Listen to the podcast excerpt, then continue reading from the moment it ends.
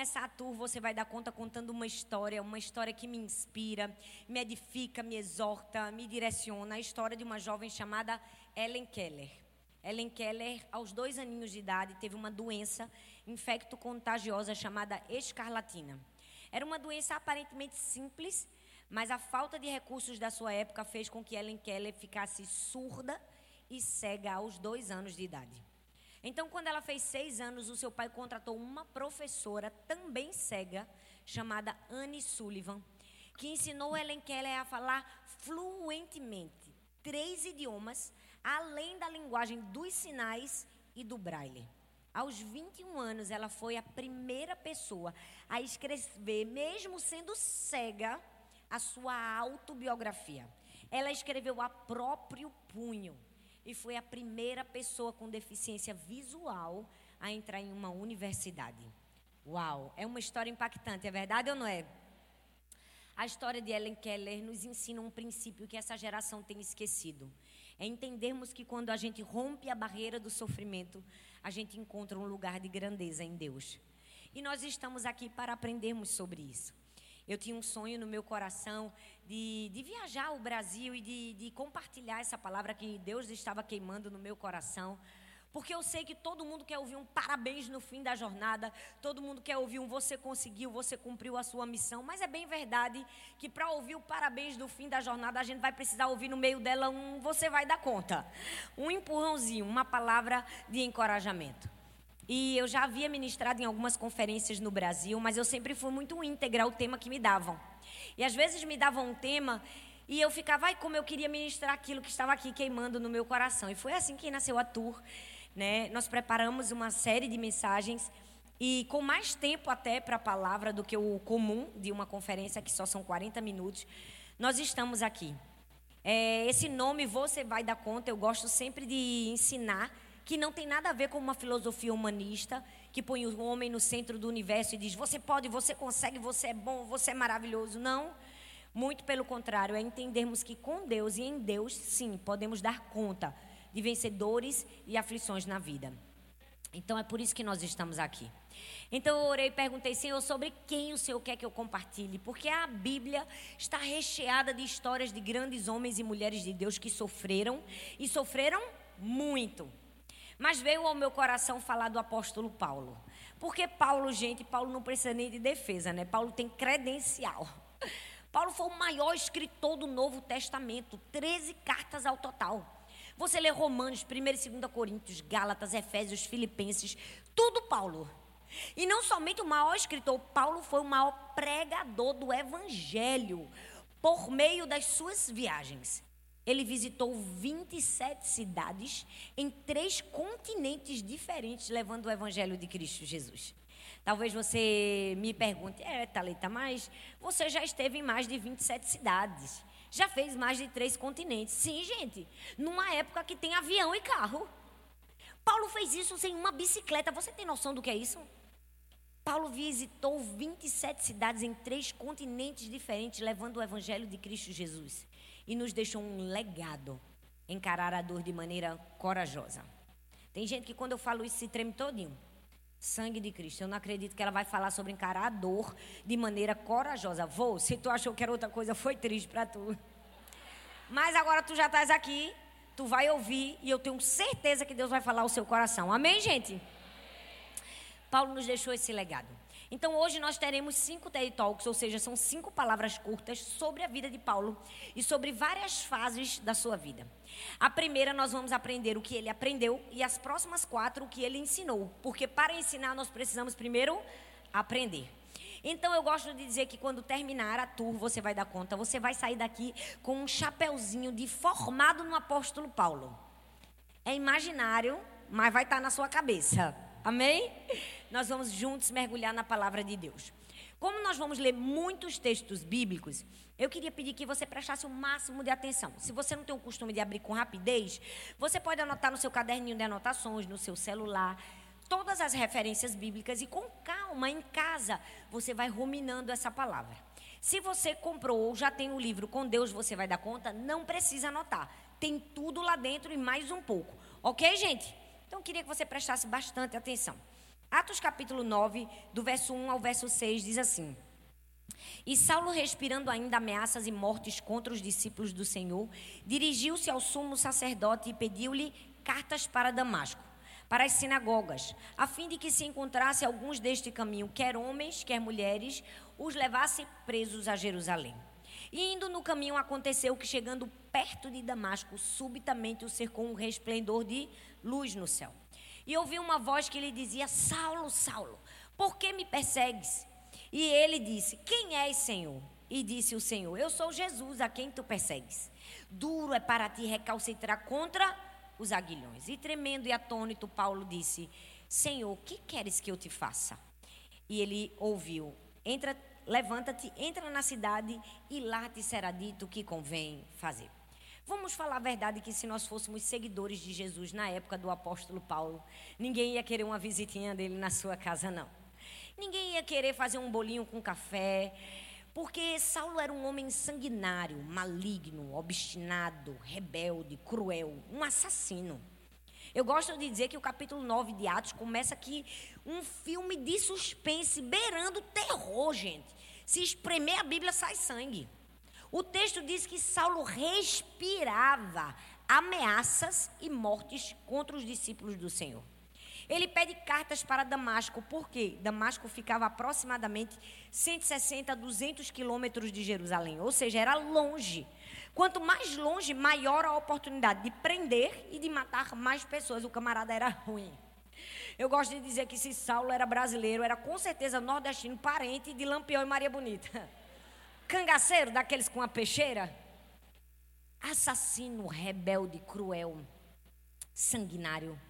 A gente olha para um homem desse e pensa: meu Deus, nem parece o apóstolo da graça, não é verdade? Não parece porque não era. Era alguém que precisava ter um encontro com Deus. E eu amo que o encontro com Deus de Saulo começa a partir de uma luz. E depois de uma luz, ele leva uma queda. Eu amo que aquilo que para o mundo pode ser uma paralisia, uma estagnação, para Deus é um recomeço. Eu amo que para todo mundo pode parecer que terminou, Deus diz agora que está começando. Amém? E foi assim na vida de Saulo. Uma luz. Eu não sei você, mas eu amo os paradoxos da Bíblia, porque eu mesma nunca vi uma luz derrubar ninguém. A gente cai porque, vamos falar a verdade, a gente cai porque a gente fica tonto. A gente cai porque tropeça em alguma coisa. Agora, uma luz, gente, derrubar uma pessoa ainda por cima como Saulo, um homem afoito, brabo. O que é isso? Ó, oh, eu jogo a luz em vocês, ó, ninguém cai. Tá vendo?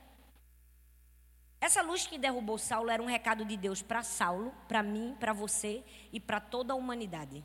Que a nossa valentia não é nada diante do poder do Criador. Quando Deus quer ensinar algo para a gente, quando Deus quer tratar algo no nosso coração, só precisa de uma luz para derrubar. É verdade ou não é? Ele nem precisa de muita coisa. Uma luz é suficiente. Talvez você esteja aí no seu lugar um pouco tenso, pensando: meu Deus, a pastora está batendo. Tenha calma, eu morro de assopro. No fim dá tudo certo. Talvez você esteja perguntando, mas logo eu, meu Deus, eu sou uma pessoa tão boa. Nunca desejei matar ninguém, com exceção do mês de outubro. Estou brincando, viu, gente? Calma. É só uma brincadeira que a gente no mês de outubro desejou pegar umas pessoas carecas. Foi ou não foi? Mas isso já passou. Deus já perdoou. É verdade ou não é? Tá tudo começando novamente. Você ainda gosta de mim? Pois bem.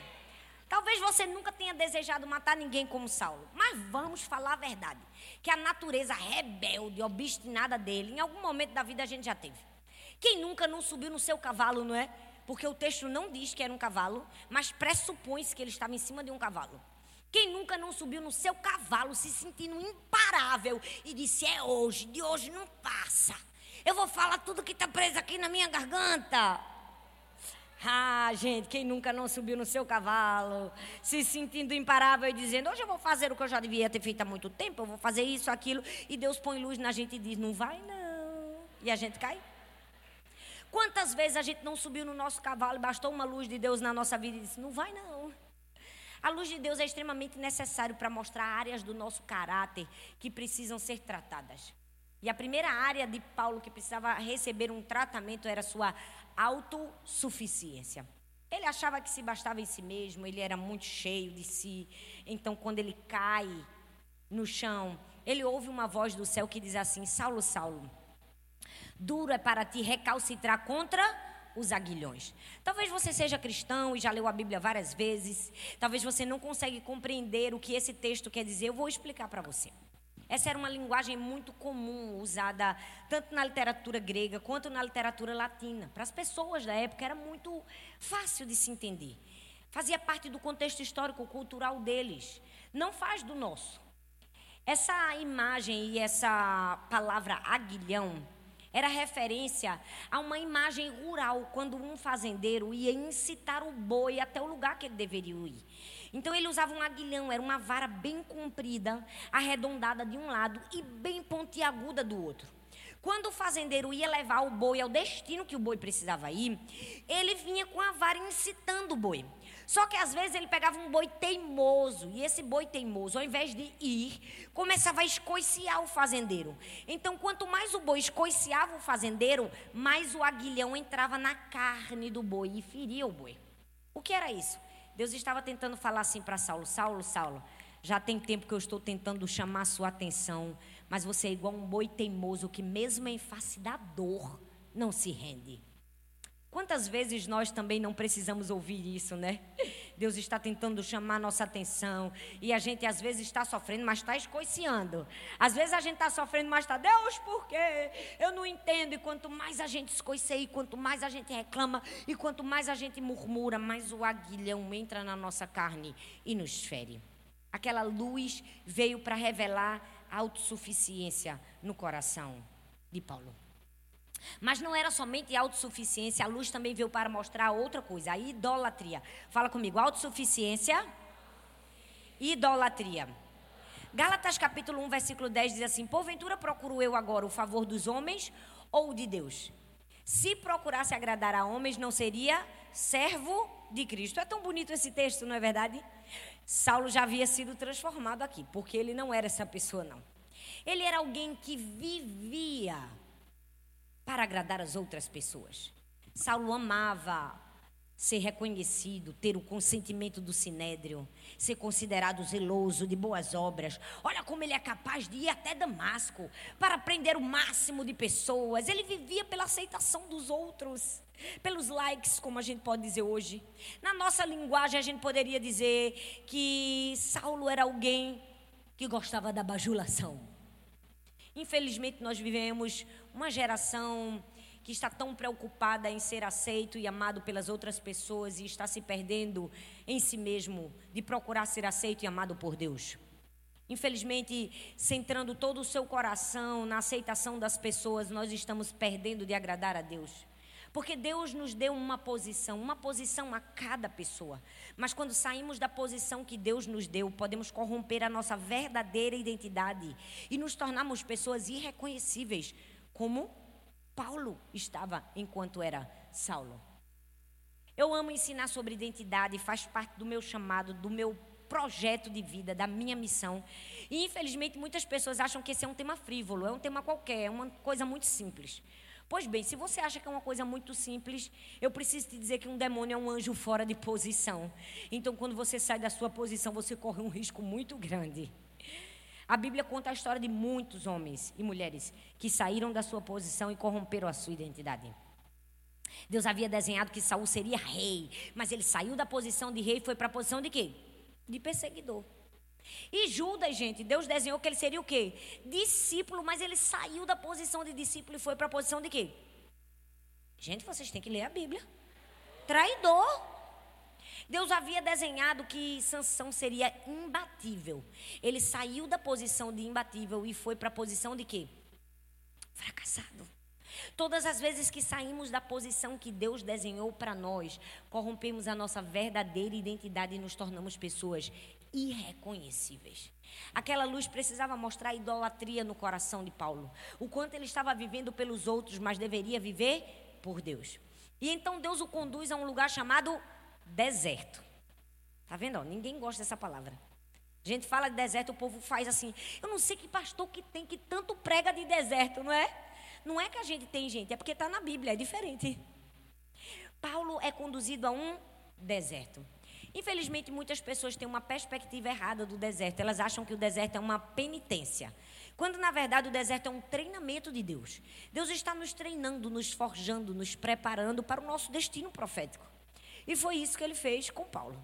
E às vezes ele faz comigo e com você. Por ser pastora de igreja local, eu, eu convivo muito com essa realidade. Às vezes uma pessoa está com o seu coração um pouco tomado pela idolatria, pelo desejo da aceitação das pessoas. Então vem o pastor, um líder, um conselheiro, uma pessoa experimentada, uma pessoa mais velha, e diz: Meu filho, minha filha, vamos sentar um pouco? Vamos ouvir, vamos crescer, vamos ser discipulado, vamos passar assim uns quatro meses, uns cinco meses, só crescendo em Deus para depois servir. Mas aí tem gente que não se aguenta, né? Aqui em Fortaleza eu ouvi dizer que não tem, é só lá em Recife. Mas lá em Recife tem umas pessoas que fazem assim, só canto se for no domingo. Não tem gente que é assim? Que quando fica parado na cadeira, ela diz assim: Meu Deus, mas isso é um desperdício. Uma pessoa tão talentosa feito eu, meu pai. Ficar quatro meses sem fazer nada. Eu canto melhor do que esses meninos todos do louvor aqui. Tem gente que diz assim: A melhor lição da célula é a minha. Infelizmente, eu preciso dizer a você ou a alguém que possa pensar assim que Deus não está procurando caça-talentos para o The Voice, Deus está procurando guerreiros para uma jornada. É diferente. Deus não precisa do meu dom, nem do seu dom, nem do meu talento, nem do seu talento. Pela graça, favor e misericórdia, Ele escolheu nos usar. Mas no dia que passar pela nossa cabeça que a gente, que Deus precisa da gente, a gente está acabado. É verdade ou não é, minha gente? Agora eu vou fazer, fazer uma pausa aqui para fazer um adendo. Primeiro, eu vou pedir para meu amigo dar só um pouco de luz nas pessoas para eu poder enxergar vocês e ninguém dormir. Obrigada. Oh, Deus, obrigada. Melhorou muito. Segundo, eu vou ensinar uma coisa muito especial para vocês.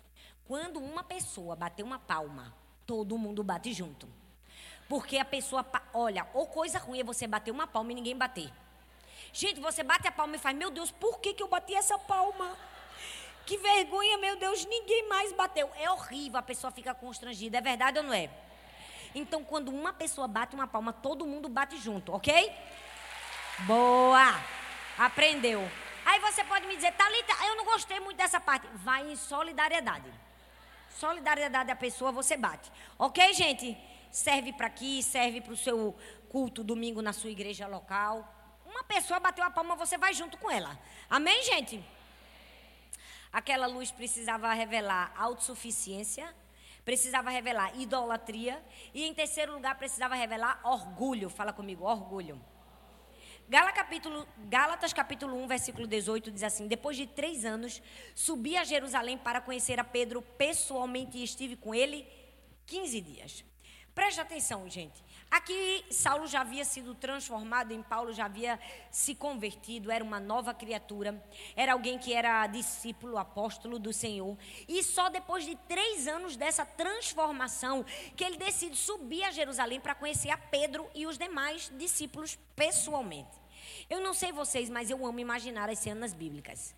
Eu fico imaginando o que se passou na mente de Paulo. Porque Paulo, gente, Paulo era um homem extremamente culto intelectualizado, douto na ciência, na cultura da sua época, formado aos pés de Gamaliel, um dos maiores mestres, um exímio orador, um homem preparadíssimo. Então ele está subindo a Jerusalém, que ironicamente era a capital da teologia, para conhecer a Pedro e os demais apóstolos. Na mente dele deve ter passado: eu sou a pessoa mais qualificada para ser o líder da igreja. E na lógica humana ele era? Era, mas não era na lógica divina. Porque os demais discípulos eram todos galileus da região norte. O galileu da região norte era um povo considerado de segunda categoria, porque eles eram incultos e letrados, eles eram alfabetizados, mas não tinham cultura. Em outras palavras, eram um rancho de despreparados. Desde a época de Cristo, gente, já tem discriminação. Vocês pensam que é novo esse negócio de achar que tem uma cidade que é melhor do que a outra? Uma região que. Não tem. Às vezes acontece, vocês entenderam o que eu quis dizer? Claro, não é todo mundo que pensa assim, mas às vezes acontece de pensarem assim. Pois bem, desde a época de Cristo já havia isso. O galileu da região norte era um povo despreparado. Então era um povo considerado de segunda categoria. Sobe Paulo no meio disso tudo. Eu fico imaginando, ele disse assim: Você recebido em grande estilo. Um tapete vermelho para mim. Como eu fui recebida aqui, ó, pela minha ovelha Sângela, que me deu esse copo chiquérrimo. Até botei, eu não sei nem onde ela está aí. Ali, Sângela, muito obrigada. Vou até beber um gole d'água em sua homenagem. Gente, nem Salomão em toda a sua glória tinha um copo tão chique como esse. Pois bem, eu acho que ele ficou imaginando isso. Vou ser recebido com um tapete vermelho. E vai ter uma comida maravilhosa para mim. Quando ele chega, como é que ele é recebido? Com a porta na cara. Porque o texto de Atos diz que os discípulos, não acreditando que ele fosse realmente um discípulo, nem sequer o recebeu, porque tiveram medo. O que é isso? Isso é um recado de Deus para mim, para Saulo, para você, para todos nós de que todas as vezes que a gente tentar acessar o nosso destino profético em Deus com performance, mas sem um coração tratado, Ele manda a gente dar meia volta. Porta na cara para você que está se achando, não é? Ah, mas eu canto melhor do que todo mundo. Pois boa. Porta na cara para você que tem um gogó de ouro. Né? Ninguém fala como eu, pois você também que fala muito bem. Porta na cara para você, dê meia volta para você. Porque a Bíblia diz que a única pessoa que ele resiste é o ao soberbo, o orgulhoso. Deus precisava pôr luz naquele coração orgulhoso de Saulo, mostrar autossuficiência, idolatria, orgulho, tratar ele. Porque Deus quer nos levar ao nosso destino profético em Deus, mas antes de nos levar ao nosso destino, Ele vai ter um encontro com a gente no deserto. Ele vai tratar áreas do nosso caráter que precisam ser forjadas. E não é possível que se depois desse tempo todo eu falando da importância da luz, da importância da luz, você ainda não entendeu da importância, eu vou falar uma palavrinha que com certeza você vai se lembrar da sua infância. Fotossíntese. Tá vendo? Ó? Todo mundo que riu ficou de recuperação. Quem riu depois reprovou e não quis dizer, não foi? Gente, quando a gente está na escola, a gente estuda fotossíntese. Se tiver uma professora de biologia, de química aqui, pode me consertar. Mas a gente aprende que fotossíntese é um processo fotoquímico em que uma luz que vem do lado de fora provoca uma transformação do lado de dentro. Percebe como a natureza nos ensina? Uma luz que vem do lado de fora provoca uma transformação do lado de dentro da planta. Agora pare e pensa comigo, porque hoje vocês vão pensar Presta atenção, você não veio para um negocinho água com açúcar, não, tá? É palavra do começo até o fim. Abre teu cocão que tu vai aprender. Presta atenção que a gente vai pensar. Uma luz que vem do lado de fora e provoca uma transformação do lado de dentro. Eu mesma nunca vi uma planta no calor do sol, do meio-dia, nem da minha cidade, que é parecida com a de vocês, um sol para cada cabeça, sair e ir para a calçada. Por que, que a planta não sai? Porque ela está enraizada. Porque uma coisa é você tomar um banhozinho de sol sete da manhã, oito da manhã. Agora fica debaixo da luz causticante do meio-dia. É incômodo, é verdade ou não é? Mas a planta não se move, ela não sai do lugar. Por quê? Porque ela sabe que a luz é extremamente importante para que ela possa cumprir o seu propósito, dar sombra e produzir frutos. Na nossa vida, gente, é a mesma coisa. Já viu? A luz, às vezes é incômodo. Ai, às vezes dói. É difícil ficar cara a cara com a nossa verdadeira natureza, é verdade ou não é? É difícil quando Deus põe luz em áreas obscurecidas do nosso caráter. Mas é extremamente necessário. Para quê? Para que a gente possa cumprir o nosso propósito, que é dar sombra e produzir frutos. Amém?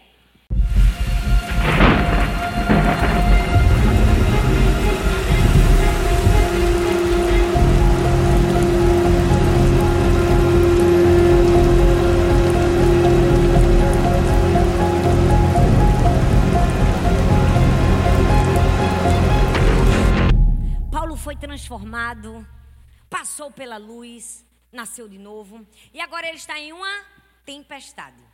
Ninguém nem gosta de ouvir essa palavra, né?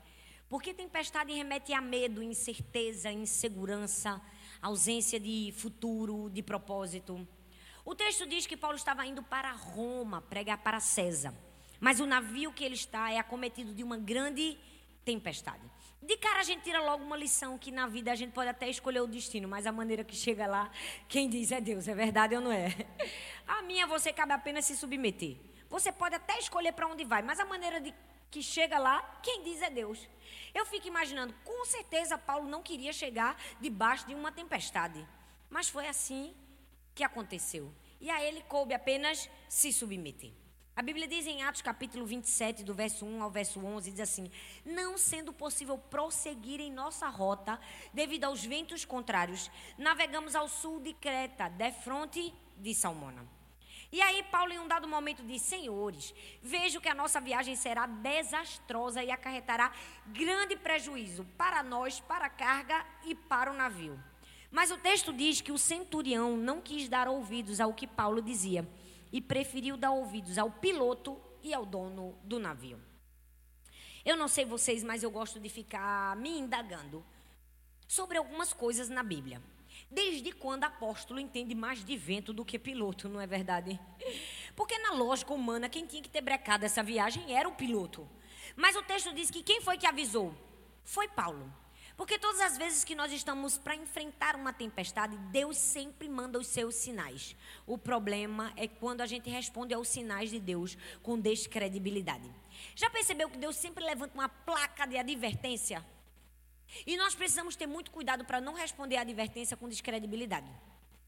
Tem gente que Deus faz assim, ó, levanta uma plaquinha, não case com aquela pessoa. Aí tem outros que ele levanta um outdoor, não case com aquela pessoa. Tem gente que Deus mostra um telão de LED desse tamanho, não case com aquela pessoa. Aí a pessoa faz, mas eu quero casar. Pois vai direto no olho do furacão. É verdade ou não é? Vai cair direto em uma tempestade. Porque infelizmente muitas pessoas respondem ao aviso e à advertência de Deus com descredibilidade. E aí vão experimentar o que não deveriam experimentar eu fico me perguntando, meu Deus do céu, por que, que será que o piloto e o dono do navio não deram ouvidos à palavra de Paulo? Eu só tenho uma resposta. Uma palavrinha chamada impaciência. A impaciência leva a gente direto para o olho do furacão. Eu já vi muitas pessoas que estavam emocionalmente, espiritualmente, é, financeiramente, relacionalmente abaladas. Não tinham condições de tomar decisão alguma.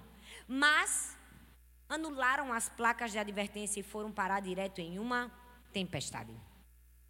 Eu não sei se você sabe, mas os estudiosos dizem que essa tempestade que Paulo enfrentou se chamava Euroaquilão.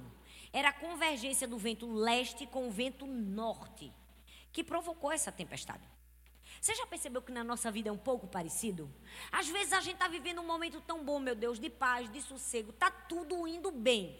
De repente parece que vem um vento do nada, contrário, balança tudo, tira tudo do lugar, não é verdade? Tem gente que está assim, meu Deus, se o de Paulo foi o vento leste com o norte, eu tenho a impressão que o meu é o norte sul, leste oeste. Parece que todos os ventos contrários se uniram contra mim. Não tem momentos que a gente vive isso? Eu já vivi experiências assim. Imagino que algumas pessoas também já viveram. Mas essas tempestades vêm para nos ensinar o que fazer para sair de cada uma delas. E a Bíblia tem resposta para tudo. Hoje nós vamos aprender com Paulo em várias fases da vida e com vários tipos de problemas como enfrentar cada um deles e sair. Então, a Bíblia nos mostra lições de o que fazer para sair de uma tempestade. Eu trouxe até o barco de Paulo, porque não basta a pessoa ser pregadora, a pessoa tem que ser atriz. Mas na verdade eu trouxe esse barco para você mais nunca se esquecer da história de Paulo. Depois que você assistir essa tour, todos os momentos e as fases vão ser tão especiais para você que cada elemento criativo vai te trazer uma mensagem. Mas o barquinho também é para eu sentar e descansar um pouco. Pois bem, qual foi o primeiro erro que aqueles homens cometeram no navio? Versículo 15 diz: O navio foi arrastado pela tempestade e sem poder resistir ao vento. Assim cessamos manobras e ficamos à deriva. Primeira lição para sair de uma tempestade é: não fique à deriva. Já percebeu que quando a nossa vida vem e enfrenta uma tempestade, a primeira coisa que a gente faz é ficar à deriva? Primeira coisa é abandonar sonhos, projetos, procrastinar aquilo que já estávamos fazendo. Só porque a tempestade chegou no nosso barco, a gente diz: não tenho mais nada para fazer e agora, meu Deus? Tem gente que quando a tempestade chega, ela faz: tudo que eu tinha para fazer eu já fiz. Meu Deus, e agora? Eu fico imaginando Deus no céu pensando: tem certeza que tudo que você tinha para fazer você já fez? Mas o problema é que quando a tempestade chega, às vezes a gente procrastina o que estava fazendo. A gente fica à deriva. Tem gente que vira Crente Zeca Pagodinho, deixa a vida levar. Para de fazer tudo o que estava fazendo. Sabe, eu tenho aprendido que as tempestades da vida não são um momento da gente se entregar, são um momento da gente se posicionar em Deus. É diferente. Ei, a sua tempestade não existe para você se entregar, existe para você se posicionar em Deus. Então, em primeiro lugar, não fique à deriva. Segundo lugar, não lance nada ao mar.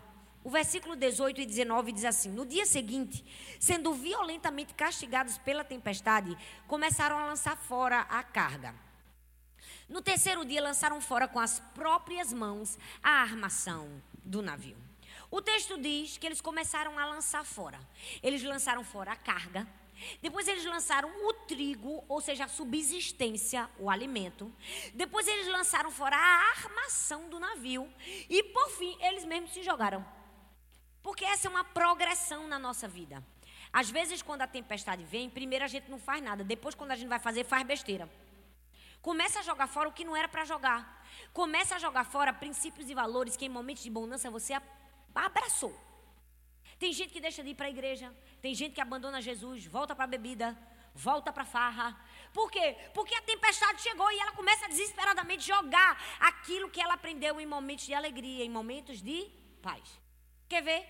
Infelizmente ainda tem muitos cristãos que quando a tempestade chega no seu navio, fazem: "Eu não vou mais para a igreja".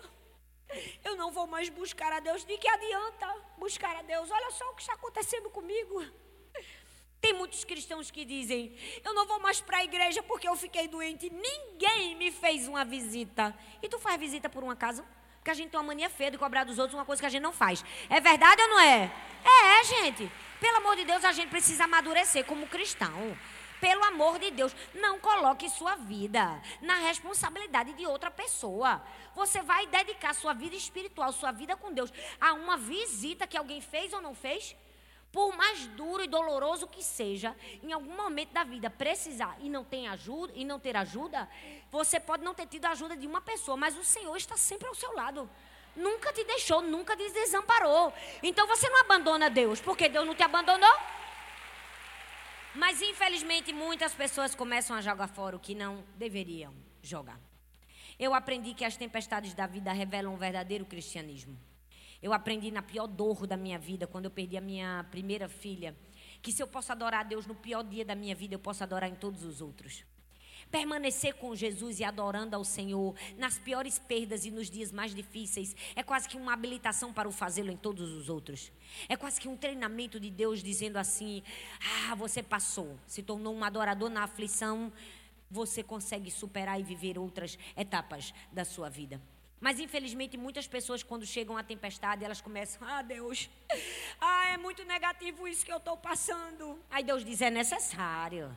Aí tem gente que diz: "É negativo". Aí Deus diz: "É necessário". Aí a pessoa diz: "É negativo". Deus diz: "É necessário". Deixa eu te ensinar, só é negativo se você fica mais tempo que o necessário. Só é negativo se você arma um acampamento num lugar que era só passagem na sua vida. Porque, infelizmente, muitos cristãos armam um acampamento na tempestade. É verdade ou não é? Tem gente que parece que nunca sai da tempestade. Tem gente que parece que vive eternamente numa luta.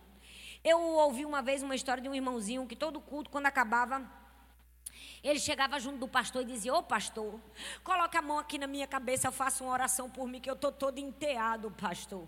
Aí o pastor ia e orava. Domingo via, o próximo domingo terminava o culto, meu irmão estava lá na porta.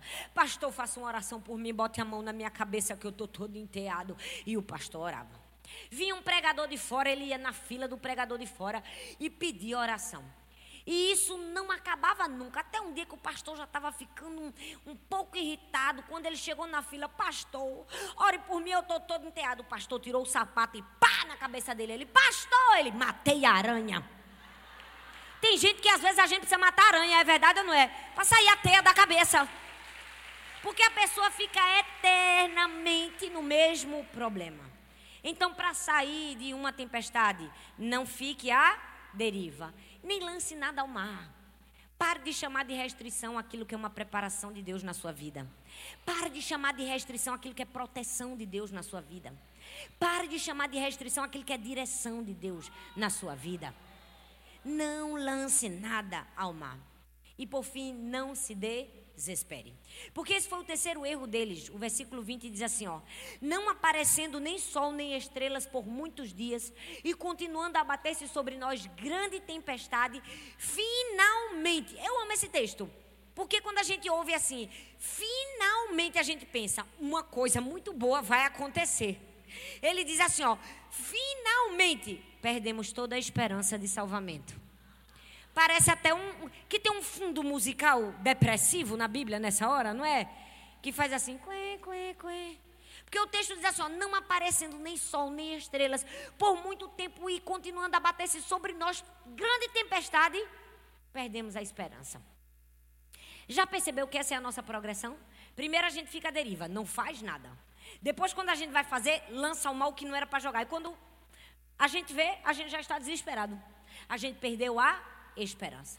Sabe, eu sempre ensino e eu amo ensinar que se existe alguma área da nossa vida que está sem esperança, ela está sob a influência de uma mentira. Porque nós somos filhos de Deus de toda a esperança. A Bíblia diz em Jeremias 29, 11: Eu é que sei que pensamentos que tenho a vosso respeito, diz o Senhor, pensamentos de paz e não de mal para vos dar um futuro e uma esperança. Então, se tem alguma área na sua vida sem esperança, ela está sob a influência de uma Mentira. Não tem esperança para o meu casamento? Mentira. Não tem esperança para a minha vida espiritual? Mentira. Não tem esperança para os meus filhos? Mentira. Não tem esperança para essa causa na justiça? Mentira. Nós somos filhos do Deus de toda esperança. Sempre há esperança quando tem Jesus na nossa história. Amém, gente? Aí você pode me perguntar, Talita e Paulo? Cadê Paulo nessa história toda? Cadê Paulo nessa circunstância toda?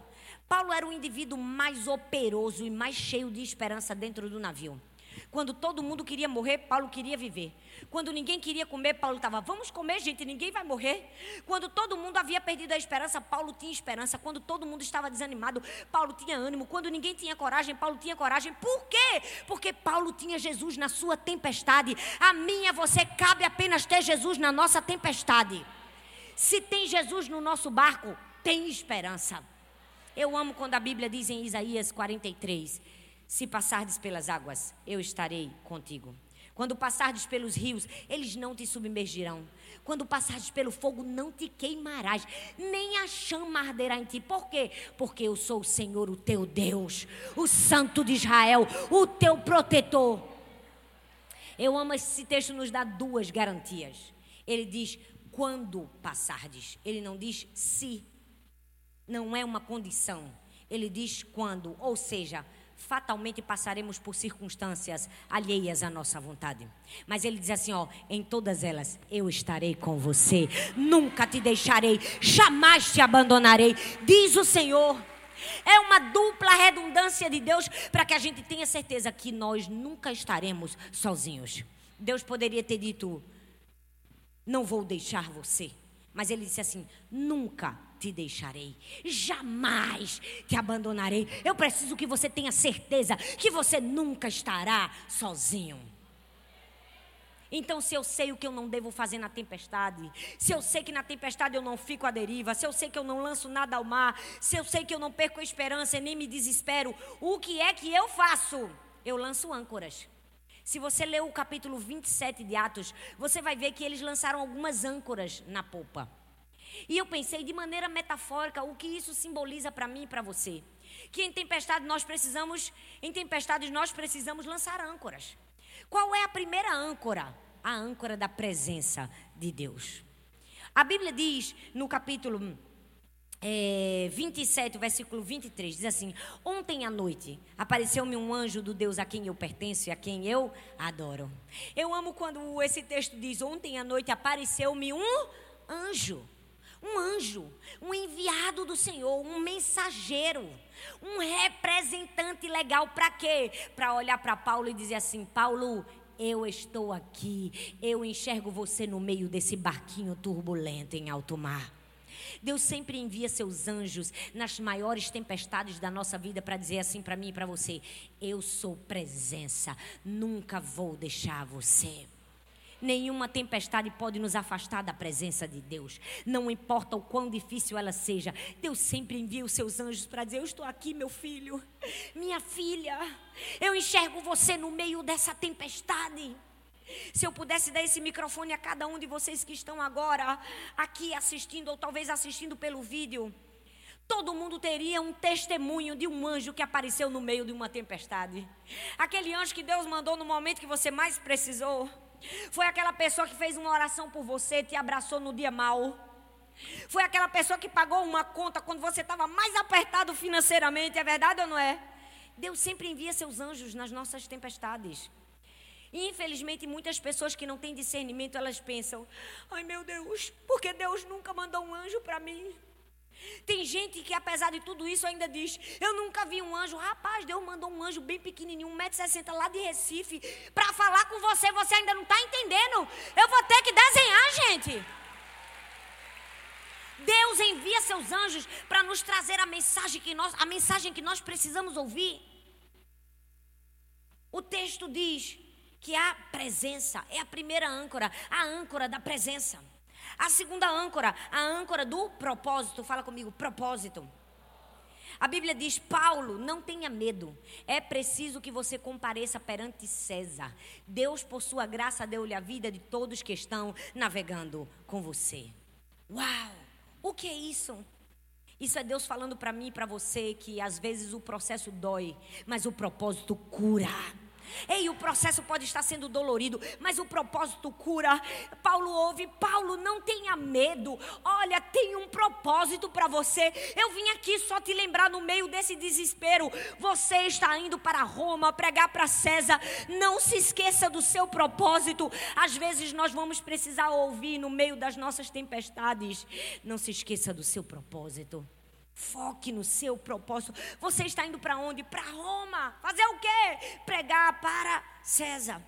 Muitas vezes nós estamos perdendo milagres na nossa vida, tentando entender um método.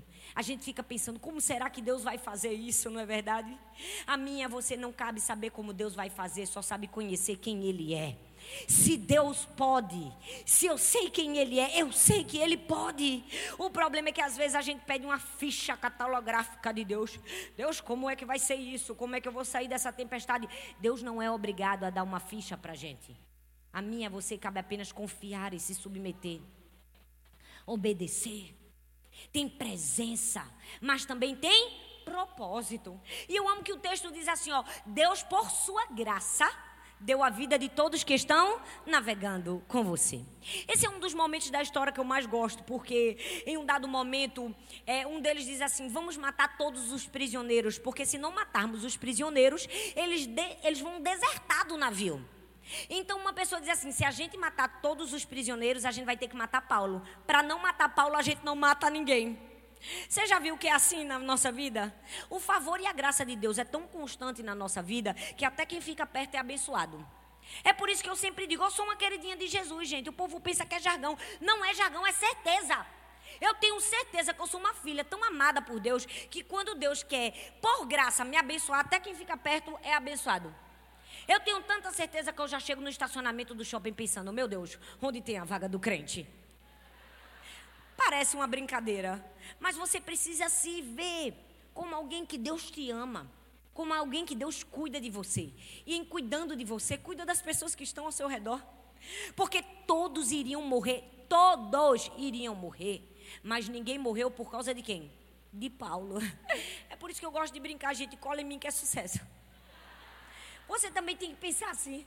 Você tem que dizer assim: olha, o favor de Deus é tão grande na minha vida que aonde eu vou eu encontro o favor e graça de Deus. É por isso que eu digo: Deus, me faça achar graça diante de Deus e dos homens. Olha, qualquer problema que acontece na minha vida, eu estou no aeroporto, destravi uma mala, em qualquer lugar Deus manda um anjo. Pastor, eu, glória a Deus, Deus te mandou para resolver o meu problema. Aleluia. Deus é fiel. Você precisa se enxergar assim. O texto diz: 276 pessoas entraram no navio. Quantas saíram? 276, porque havia não somente um propósito, havia uma promessa. Tem um dado momento que Paulo diz assim no versículo 25: Tenham ânimo, senhores. Creio em Deus que acontecerá do modo como me foi dito. O que é que Paulo estava nos ensinando? Se Deus falou, ele cumpre. Se Deus prometeu, ele faz. Se Deus disse que a gente ia sair com vida, vai sair com vida. Ei, se Deus falou, você pode entrar num navio, pode vir uma tempestade. Ei, podem jogar você no mar. Você pode se molhar, você pode pensar que vai se afogar. Mas se Deus falou que você ia sair com vida, vai sair com vida. 276 pessoas entraram a bordo. Quantas saíram? 276. Porque se Deus prometeu, ele cumpre. Amém?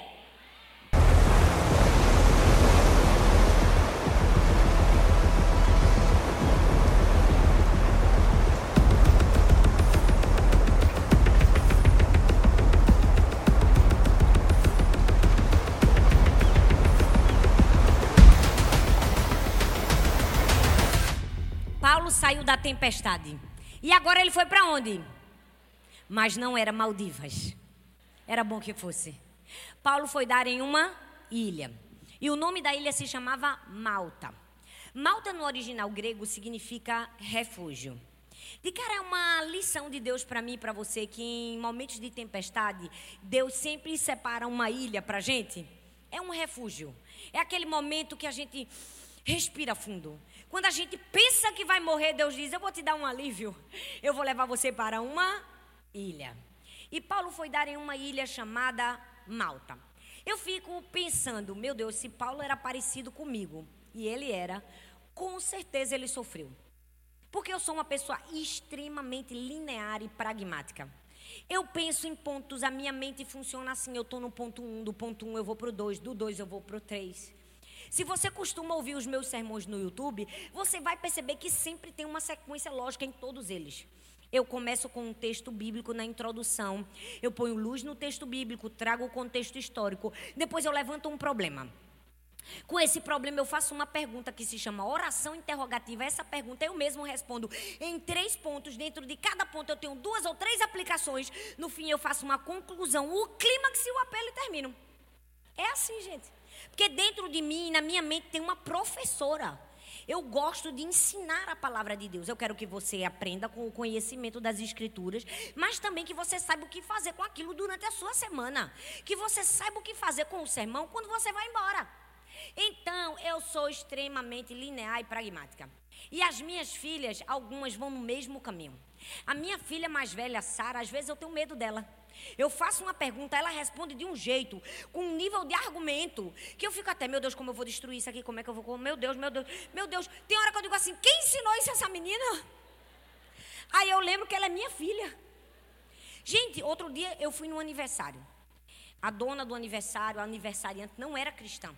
Na hora do parabéns, a menina me levanta a mão. Eu, meu Deus, sangue de Cristo. Ela, com licença, eu gostaria de dar uma palavra. Eu, meu pai.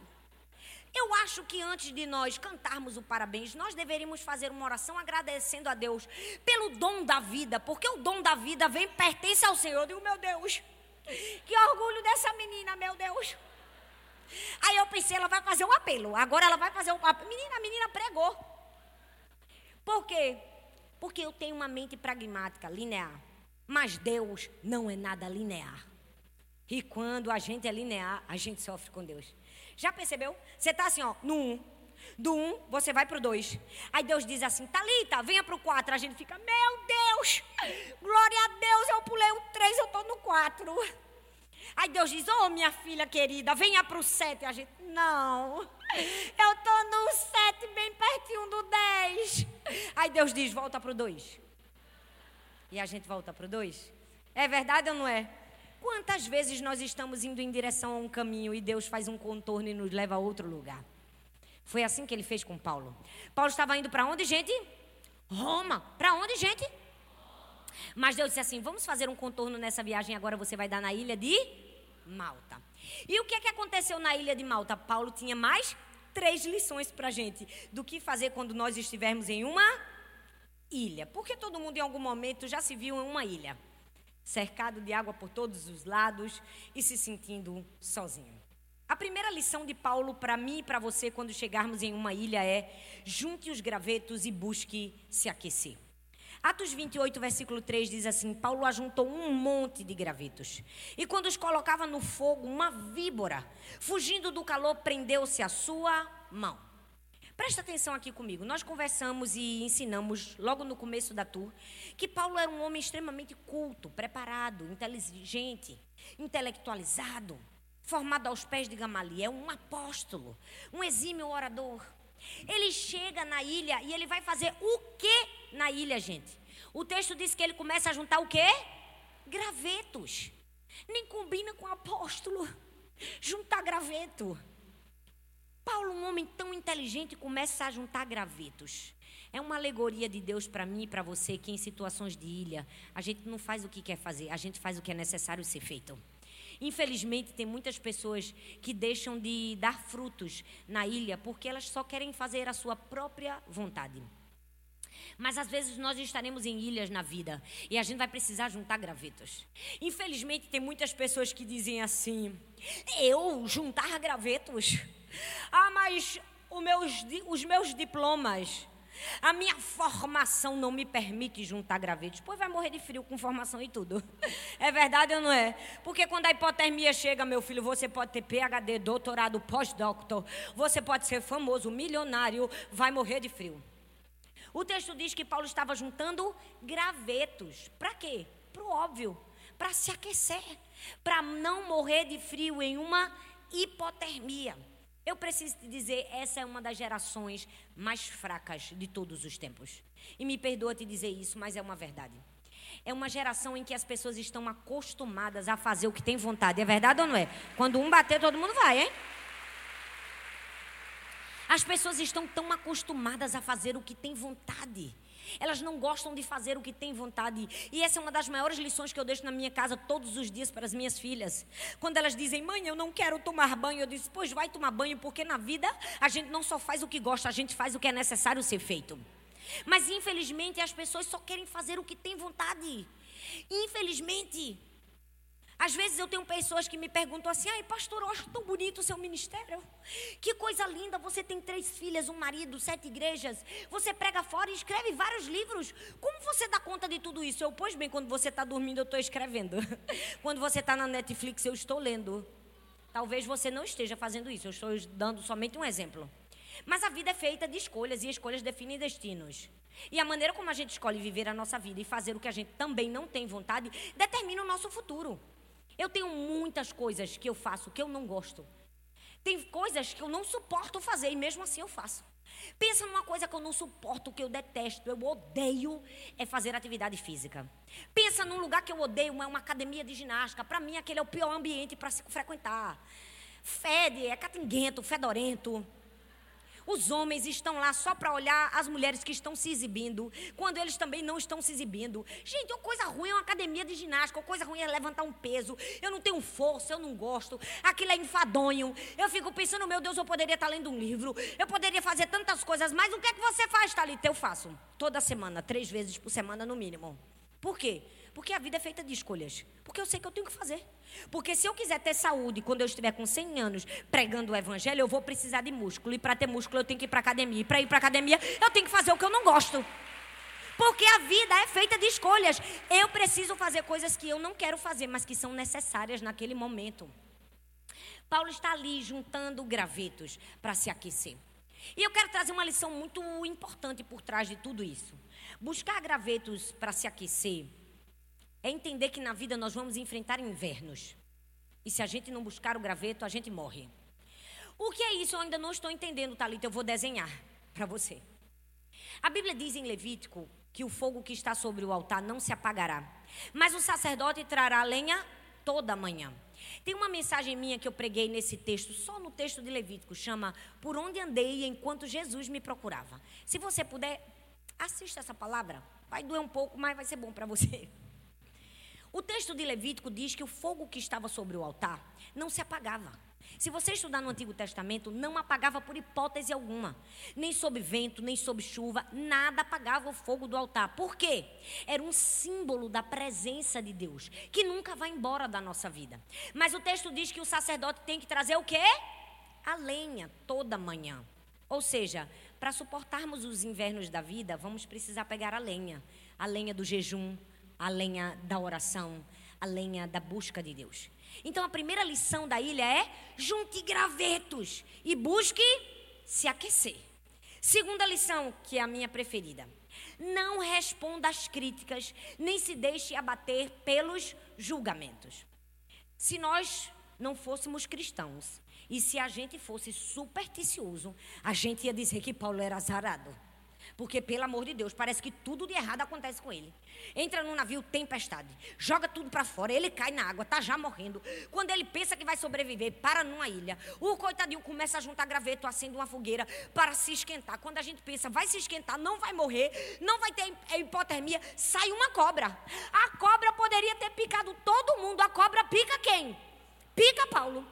E como se não bastasse, as pessoas que estavam ao redor ao invés de socorrer Paulo, disseram assim: ó, certamente esse homem é um assassino, porque não morrendo na água veio para a terra morrer.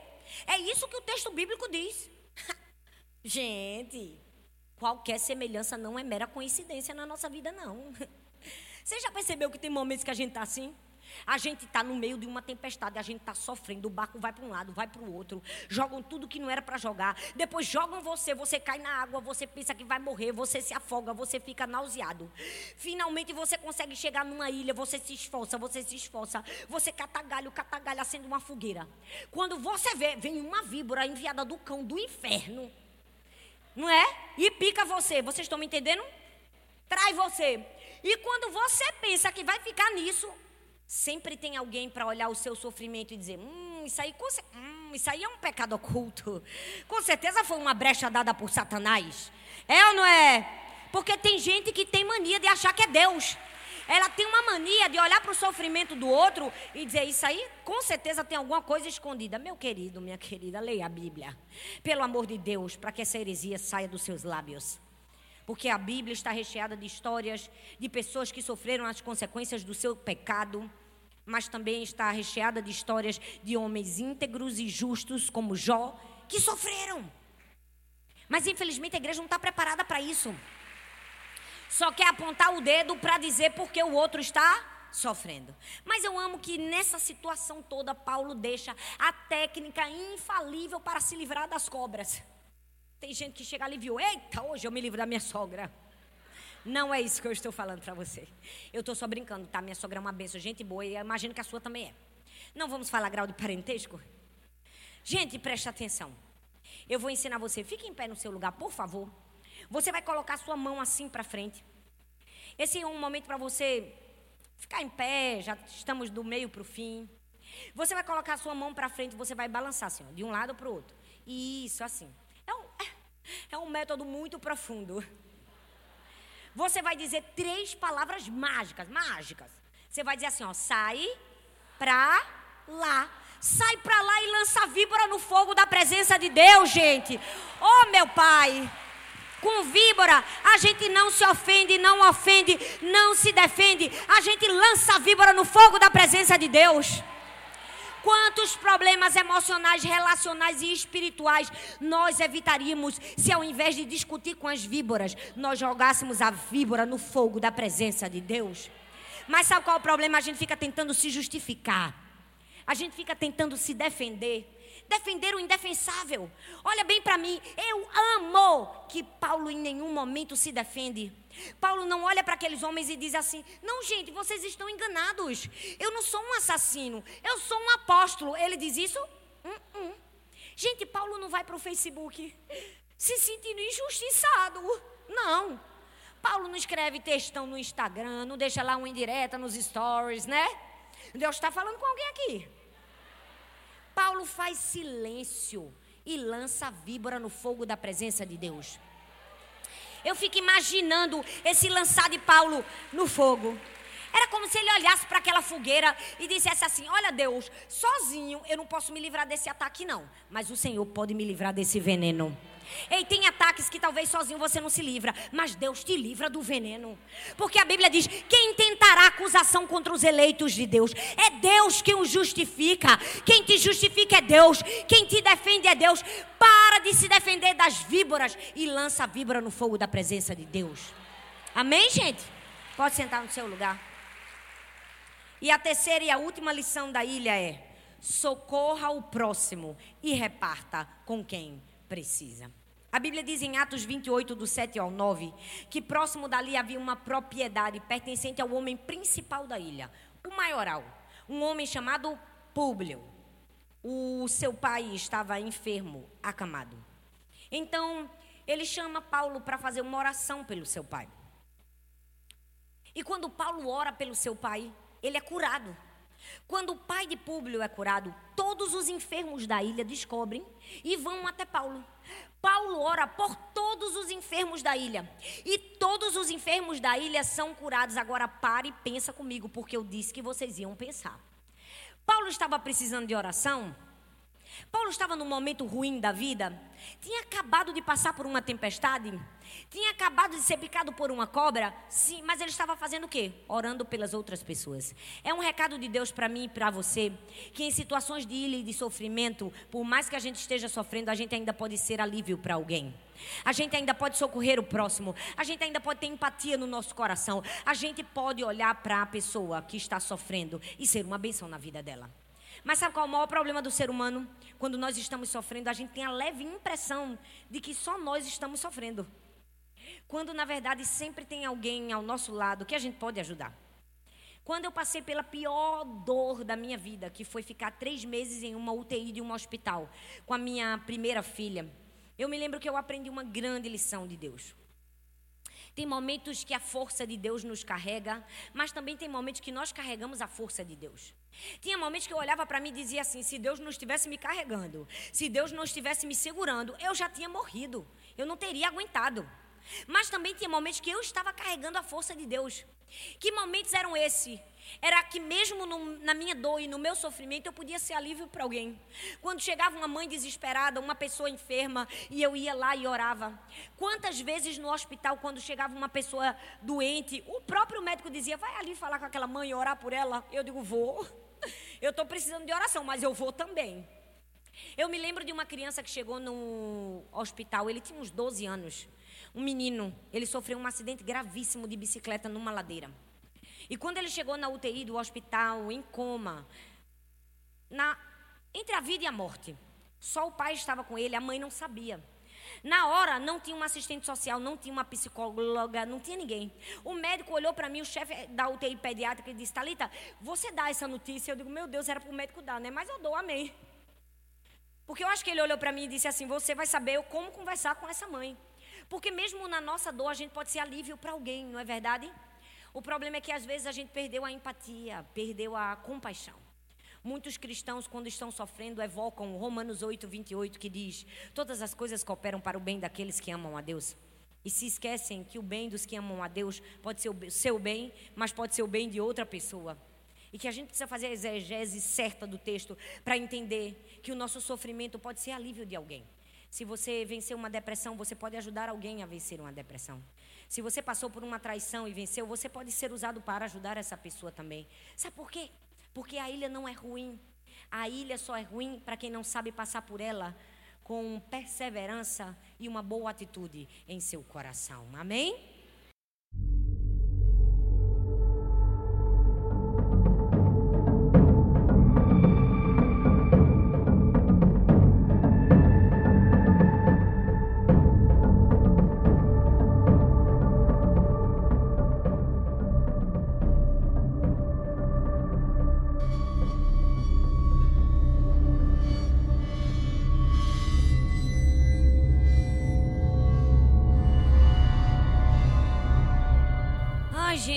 Deus. Paulo saiu da ilha e foi para onde? Para a prisão. Tem gente que nessa hora começa a pedir perdão pelos pecados, não é verdade? Esse era o objetivo. Agora Paulo chegou na prisão. Ele está no fim da sua vida. Já não é mais aquele homem jovem, forte que subiu no cavalo perseguindo a tudo e a todos. Agora ele está morrendo no fim da sua vida. E lá na prisão ele experimenta outros tipos de dores, diferentes daqueles que ele experimentou na luz, na tempestade, na ilha. Agora, a primeira dor que Paulo vai enfrentar é a dor do abandono. Fala comigo, abandono. 2 Timóteo, capítulo 4, do verso 9 ao verso 10, diz assim: Procure vir logo ao meu encontro, pois Demas, amando esse mundo, abandonou-me e foi para Tessalônica. Crescente foi para Galácia e Tito para Dalmácia. Presta atenção, grava bem esse nome, Demas. Repete assim comigo, Demas.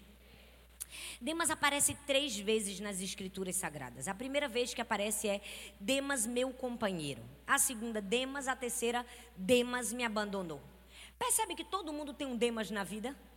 Demas, meu amigo fiel, aquela pessoa que eu acreditei. Demas, já não tenho mais tanta certeza sobre Demas. Demas me abandonou? Todo mundo tem um Demas, alguém que você investiu, ajudou, discipulou, treinou, deu a mão. E na hora que você mais precisou, te abandonou.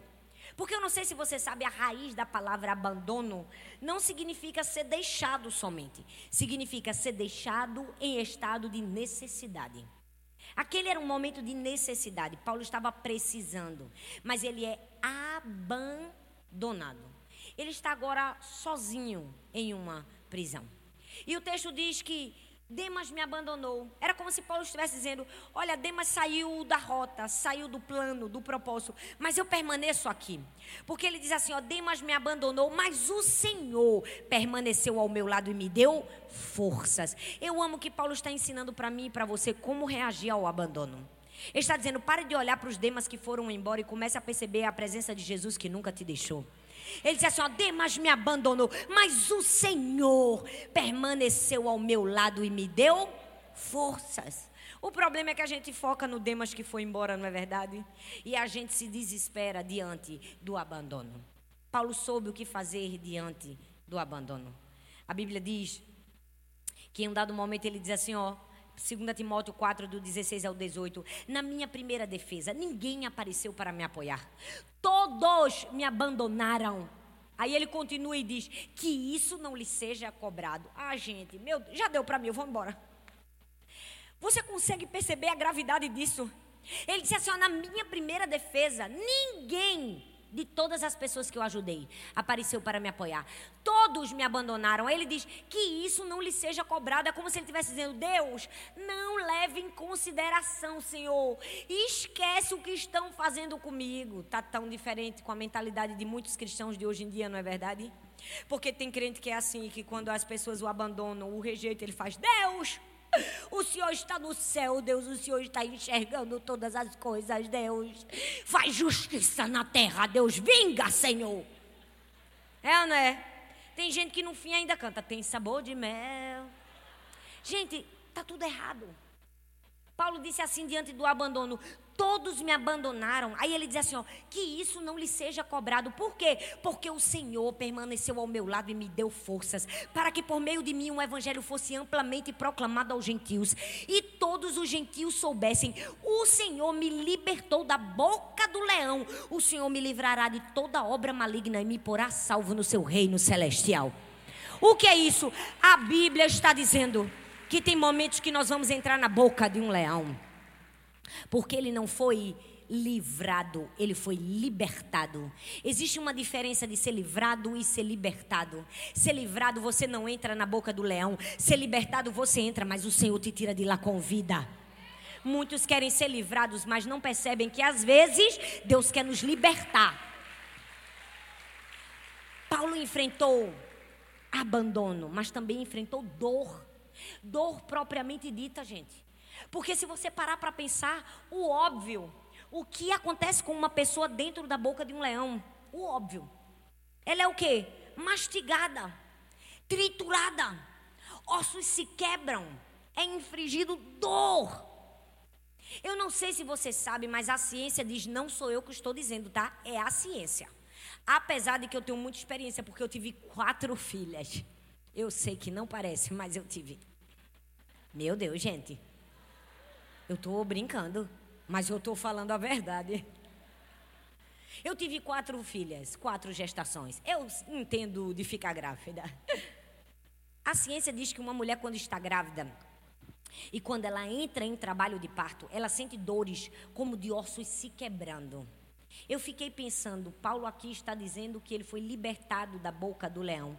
Você percebe que às vezes tem momentos na nossa vida que a gente está sentindo e passando por uma dor tão aguda e tão profunda que a gente diz assim: meu Deus, eu tô, estou sentindo como se eu estivesse sendo esmagada, esmagado. Ossos estão se quebrando. Na verdade, tem sofrimentos na nossa vida que a gente vai se sentir esmagado. Mas não é para a gente gerar morte, é para a gente gerar uma nova vida. É porque nós estamos gestando um bebê bebezinho que vai nascer, um novo sonho, um novo projeto, um novo propósito de Deus para a nossa vida.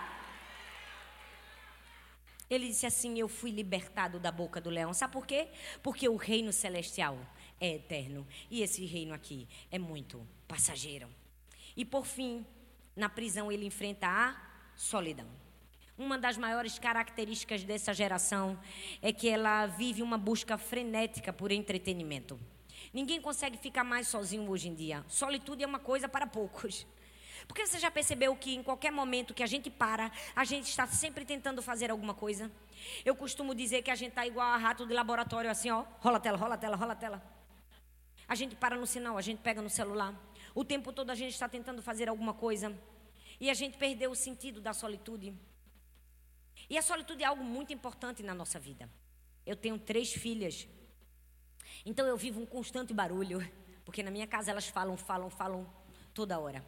E eu dou muito valor à solitude. Eu amo estar num lugar que me, me traz paz, um lugar de, de natureza. Então eu tenho um sítio. Quando eu vou para o sítio, é o meu momento de paz. É aquele momento que eu, eu ouço o barulho dos passarinhos. Só de ver o mato já me alegra. Me alegra. E parece que nasce toda a criatividade. Eu pego logo um papel, eu começo a escrever. Eu tenho um milhão de ideias. Porque nós precisamos aprender que a solitude é algo bom. Mas o que nós estamos falando aqui não é de solitude, nós estamos falando de solidão. Uma solidão imposta. Paulo não queria passar por aquilo. Foi imposto que ele viveria uma solidão. Ele foi esquecido. Ele foi abandonado. Eu me lembro que quando eu entrei no seminário alguns anos atrás, não faz muito tempo. Estou brincando, faz. Quando eu era mais nova, eu ainda sou nova. Mas quando eu era um pouco mais nova, no seminário, eu tinha um professor que gostava muito de um autor chinês, que sempre pregava no texto de João, que dizia: Se o grão de trigo ao cair na terra não morrer, fica ele só. Mas se morrer, dá muito fruto. Eu nunca vi uma semente, quando se abre um buraco na terra e ela fica ali sozinha, ela gritar: Eu não quero ficar aqui sozinha. Porque ela entende que aquilo faz parte do processo de frutificação. Tem momentos na nossa vida que nós vamos experimentar a solidão. Deus não está nos enterrando, Deus está nos cultivando, é diferente. Entende? Deus está nos forjando, Ele está nos preparando. E aqui Paulo está num desses momentos, um momento de solidão. E veja como ele responde à solidão, já que já aprendemos como ele responde ao abandono.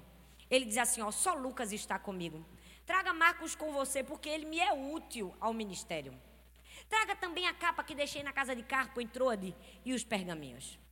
Preste atenção nesse texto. Paulo pede três coisas. Ele pede pessoas, ele pede uma coisa e ele pede os pergaminhos. Ele pede quem, gente? Ele pede Marcos. Ah, não, gente. Eu não sei se vocês estão entendendo onde eu quero chegar. Ele disse assim: ó, traga Marcos com você.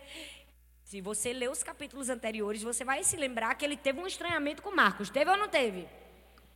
Ele teve uma briguinha com Marcos. E agora ele está dizendo no fim da vida: traga Marcos, tá ou não tá? Tá.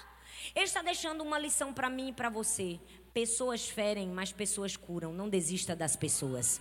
Porque tem muitas pessoas que, infelizmente, quando passam por um sofrimento, elas se deixam azedar na vida. Tem gente que fica tão azedo que diz assim: comigo só erra uma vez. E eu digo: onde é que tem isso na Bíblia? Que contigo só erra uma vez. Porque na minha Bíblia está escrito assim, ó, 70 vezes 7 é o dia. É verdade ou não é? Ei, nós precisamos aprender. Pessoas vão errar com a gente, mas também tem pessoas que vão acertar. A gente não precisa se deixar azedar. Tem gente ruim no mundo? Tem, mas também tem muita gente boa. Tem gente ruim? Tem. Tem gente que o diabo olha para ela e diz: rapaz, tu ganhou de mim. Tu é ruim, hein? Com força. Mas também tem tanta gente boa, não é verdade? Tem tanta gente que é alívio, tem tanta gente que ajuda. Paulo estava assim, ó, traga Marcos com você. Ele ainda me é útil ao ministério. Ou seja, eu sou um homem perdoador. E é isso que ele está nos ensinando quando enfrentarmos solidão. Depois ele pede uma segunda coisa, ele pede uma capa. Vocês precisam me ajudar porque vocês não estão falando. Ele pede uma uma capa, gente. Eu trouxe até a capa de Paulo. Eu estou brincando. Essa aqui eu peguei num avião indo da África para o Catar. Olha só. Mas eu não peguei, não, eu pedi, tá? Porque eu sou crente. Porque eu vi que ela era mais fininha do que as outras que eu usava. Eu trouxe essa capa para você nunca mais se esquecer. Paulo pediu uma capa. Por que, que será que ele pediu uma capa? O óbvio. Para não morrer de frio. Ele estava em uma prisão fria e úmida. O inverno chegaria. Em algum momento ele passaria frio. Eu amo que Paulo não olhou para o céu e disse: Deus, mande agora uma fogueira, Deus, para me aquecer, para eu não morrer de frio. Se ele tivesse feito essa oração, Deus mandaria? Com toda certeza. Mas aquilo que a gente pode fazer, a gente não precisa colocar na conta de Deus, não é verdade? Mas infelizmente muitas pessoas não fazem mais nada. Elas querem colocar tudo na conta de Deus. E eu gosto de dizer que essa parte do meu ensino, nem todo mundo está preparado para ouvir, mas vocês vão ouvir, porque o microfone está na minha mão e vocês vieram para o meu evento. Essa capa é o símbolo do autocuidado, daquilo que você mesmo precisa fazer em momentos de prisão. Às vezes nós cuidamos de todas as pessoas e esquecemos de cuidar de nós mesmas. E às vezes esquecemos de ter uma visão natural, junto com uma visão espiritual daquilo que nós estamos enfrentando. Preste atenção. Tem muitas pessoas que já chegaram para mim e disseram assim: Ai, Thalita, ore aqui por mim, porque eu não sei o que está acontecendo comigo. Todos os dias eu me acordo tão desanimada, eu tenho andado tão triste. Eu já fiz tantas campanhas de jejum e oração e nada passa. Aí eu sempre digo: ore, ore, jejue, faça tudo isso, porque se você não fizer, você morre. O crente sem oração, sem leitura da palavra e sem buscar a Deus não é cristão.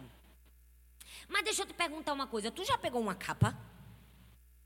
Aí, como assim? Não estou entendendo. Eu disse, mulher, tu dormiu? Porque quando a pessoa não dorme, a pessoa fica assim. É verdade ou não é? É verdade. Eu tenho três filhas. Quando uma fica doente ou quando elas fazem muito barulho à noite e eu não durmo, no outro dia você acorda como? Você acorda o pó. Você não acorda feliz, acorda? Não, você está desanimada. Agora pega as três crianças, coloca na casa da avó um dia para dormir. Dorme oito horas seguidas, daquele sono profundo e experimenta ver como tu vai acordar no outro dia. Uma beleza. É verdade ou não é? Porque às vezes as pessoas estão vivendo um momento, eu não estou falando de uma tristeza profunda, tá? Eu estou falando de um momento de desânimo e uma tristeza momentânea, e elas já acham que alguém fez alguma coisa contra elas. Meu Deus, tem alguém fazendo alguma coisa contra mim. É não, mulher, vai dormir em nome de Jesus. Pega a tua capa. É verdade ou não é? Tem gente que, ai, pastor, ore por mim, o meu casamento está por um fio. Eu perdi a conexão com meu marido. Eu digo, é mesmo? Ela é. Eu não sei mais como orar. Eu digo, pois tu já pegou a capa?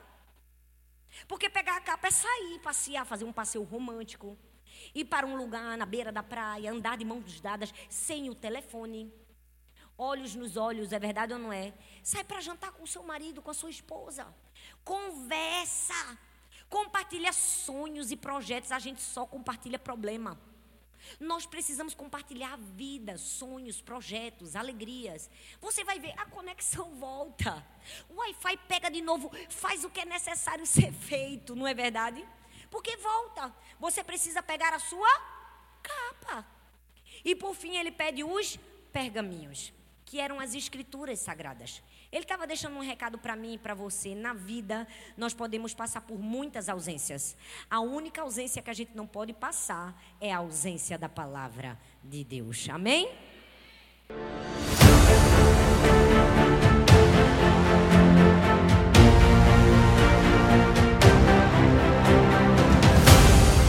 Gente, glória a Deus. Estamos chegando ao fim. Era isso que eu queria ouvir. Vou falar de novo. Estamos chegando ao fim eu pensei como eu poderia terminar esse seminário. A gente já viu que Paulo passou por tempestades, ilhas, prisões. Mas eu dei a última, a última palavra esse nome juramento. Porque eu acredito que aquilo que para Paulo foi uma vida vivida, para mim e para você pode ser um juramento. Pode ser um compromisso de uma vida a se viver. Tem um texto de Paulo, uma das suas últimas frases dita a Timóteo, que é um texto que quase que sua autobiografia. É um texto icônico quando ele diz: Combati o bom combate, completei a carreira, guardei a fé. Ele diz combati. Combater fala de força.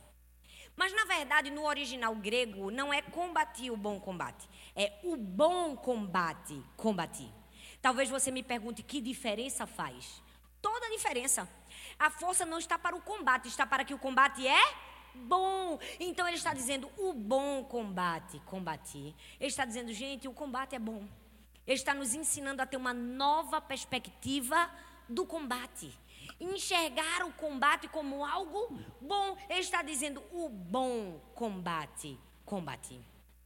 E aí ele diz: a carreira completei, terminei a corrida. Isso fala de perseverança. Eu preciso te dizer, perseverança não tem nada a ver com essa perseverança aí que estão ensinando lá fora. A perseverança bíblica não é essa perseverança diz, não desista, vá até o fim, continue, você consegue, você é bom, você é maravilhoso. Não. A perseverança bíblica é desista, abandone seus sonhos, seus planos, seus projetos para viver os planos, os sonhos e os projetos de Deus para você. Essa é a verdadeira perseverança bíblica. É abandone seus desejos, suas vontades para viver a vontade de Deus para você. Ele está dizendo: "A carreira completei". Que carreira? A carreira que me foi proposta. A carreira que o meu pai me deu. Tantos estão tentando seguir suas próprias carreiras, quando na verdade estavam precisando viver a carreira que Deus desenhou para você. Paulo estava dizendo: Eu combati, eu terminei a carreira. E por fim ele diz: Guardei a fé. Três verbos no pretérito perfeito. Lembra? O pretérito perfeito e o imperfeito. Os dois são passados, mas um pode ser alterado e o outro não. Quando Paulo diz combati, terminei, guardei, ele disse: O que eu fiz, eu não volto atrás. Não pode ser alterado. Eu terminei a minha vida de maneira digna do Evangelho de Cristo Jesus. E é assim que Deus espera que eu e você possamos terminar. Sabe, eu fico imaginando se nesse momento a gente pudesse trazer aqui o apóstolo Paulo. Seria incrível ter uma conversa com ele, não é verdade? Meu Deus, eu fico imaginando se eu sentasse Paulo em uma poltrona e perguntasse para ele: Paulo, conta para gente, o que foi que você passou na sua vida? Com certeza ele teria muitas coisas para nos ensinar. E eu tentei me lembrar de algumas e anotei algumas aqui para você. E eu queria ler, mas com certeza tiveram muitas outras. Talvez Paulo poderia dizer assim para mim e para você, gente: eu fui perseguido em Damasco. Eu fui rejeitado em Jerusalém. Eu fui esquecido em Tasso. Fui apedrejado em Listra. Eu fui açoitado em Filipos. Fui escorraçado de Tessalônica.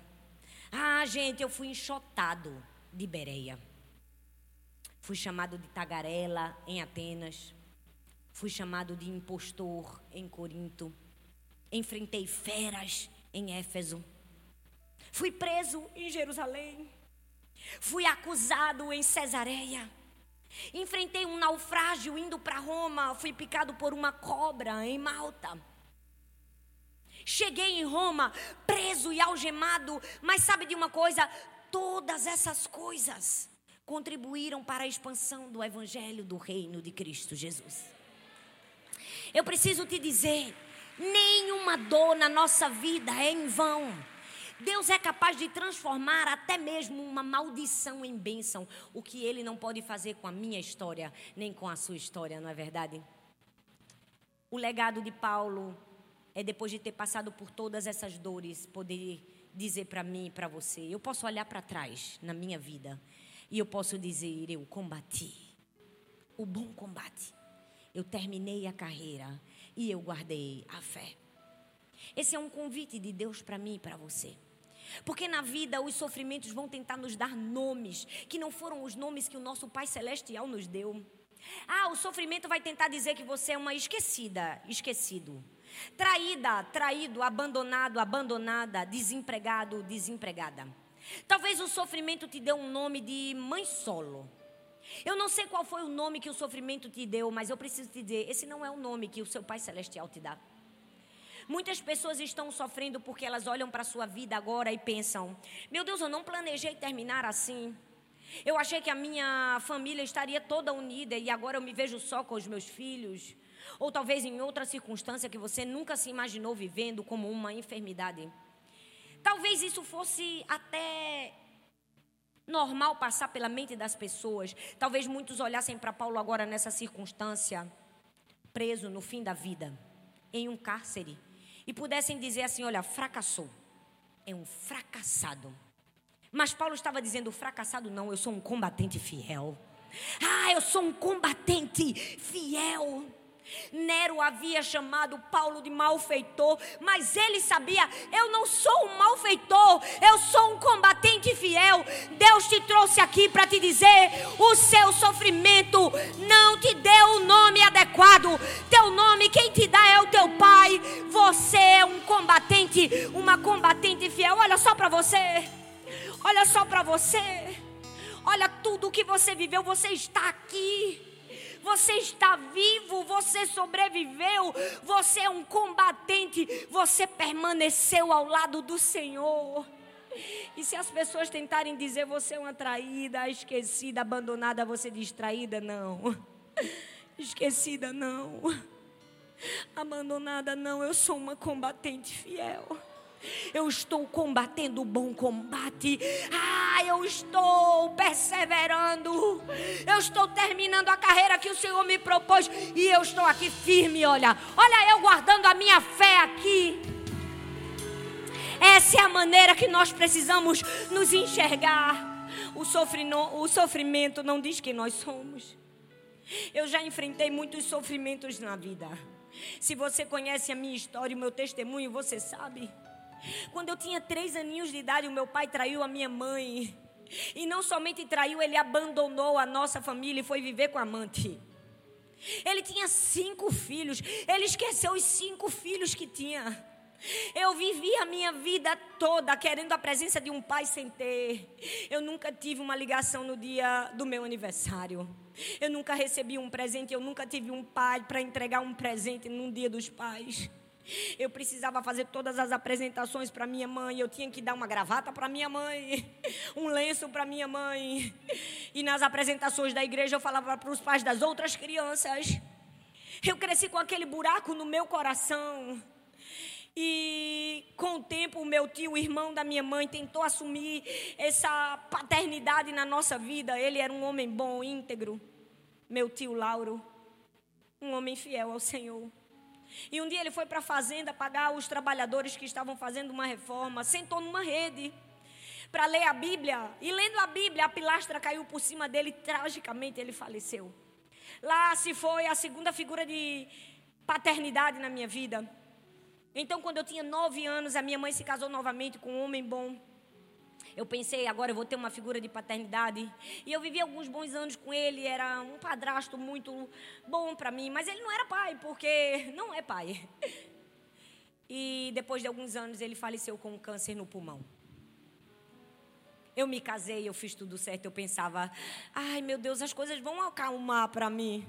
Apesar de tudo que eu vivi, eu sempre tive uma perspectiva boa da vida. Eu sempre fui uma pessoa que olhava para frente. Eu nunca tive a tendência de olhar para trás.